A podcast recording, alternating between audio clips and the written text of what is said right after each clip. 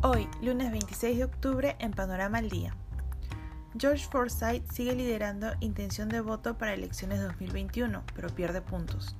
El Indecopi podría controlar las funciones empresariales de oficio y postulantes al Tribunal Constitucional podrán inscribirse hasta el miércoles. En el panorama económico, la impredictibilidad regulatoria pasa factura debido a normas que afectan la sostenibilidad de la economía. Ante la fuerte contracción de la economía peruana debido a las medidas para contener el avance del COVID, existe preocupación razonable sobre la fortaleza del país en los mercados internacionales, advierte el Instituto Peruano de Economía. En el marco de la nueva normalidad por la coyuntura del coronavirus, los hoteles del norte han rebajado sus tarifas hasta el 20% por mayor demanda. La ocupación hotelera en el país en los últimos meses del año llegaría a 40% y la venta de paquetes de viaje caería 30% entre noviembre y diciembre. Las empresas industriales están produciendo solo a 60% de su capacidad, advirtió el presidente de la Sociedad Nacional de Industrias, Ricardo Márquez. Para el representante del gremio industrial, si bien se puede abrir toda la economía, sin demanda no hay reactivación.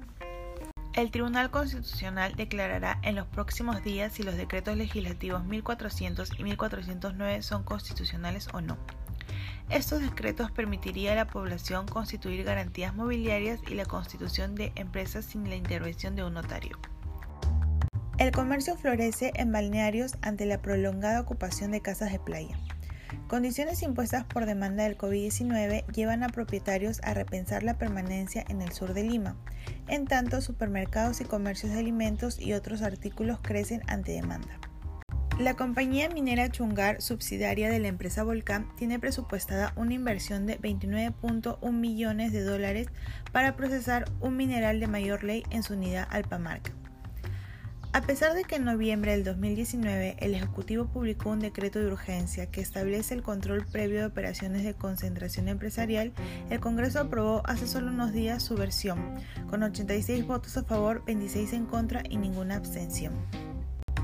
Más allá de la industria de bebidas que impulsó en el Perú, Carlos Añaños, expresidente del grupo AGE, emprende un negocio personal ideado precisamente en el contexto de la pandemia. Así, bajo la marca Tiapuy, incursiona en el sector de alimentos. En el panorama político, según la nueva encuesta de Ipsos, a medio año de las elecciones, el exalcalde de la Victoria, George Forsyth, sigue liderando con 19% de las preferencias electorales. Daniel Urresti y Keiko Fujimori ocupan el segundo lugar, cada uno con 7%, y más de 20 posibles candidatos presidenciales obtienen 5% o menos de intención de voto. Se estima que el Congreso decidió dispensar de una segunda votación a más de 50 proyectos de ley este año, que integran más de 90 iniciativas legislativas individuales presentadas por varios partidos políticos, de acuerdo con la data del portal del Congreso. Los postulantes a magistrados del Tribunal Constitucional pueden presentar su carpeta para inscribirse al proceso de selección hasta el 28 de octubre, según lo establece el cronograma aprobado por la Comisión del Congreso encargada de designar a los magistrados. A poco más de un mes de la etapa de elecciones internas en la que los partidos definirían a sus candidatos para las elecciones generales del 2021, dos agrupaciones recibieron ayer las inscripciones de precandidatos a la presidencia. Bengolea en PPC y Salaberry en Somos Perú inscribieron sus precandidaturas. El Partido Nacionalista lanzará al expresidente Ollanta Humala como precandidato en sus elecciones internas.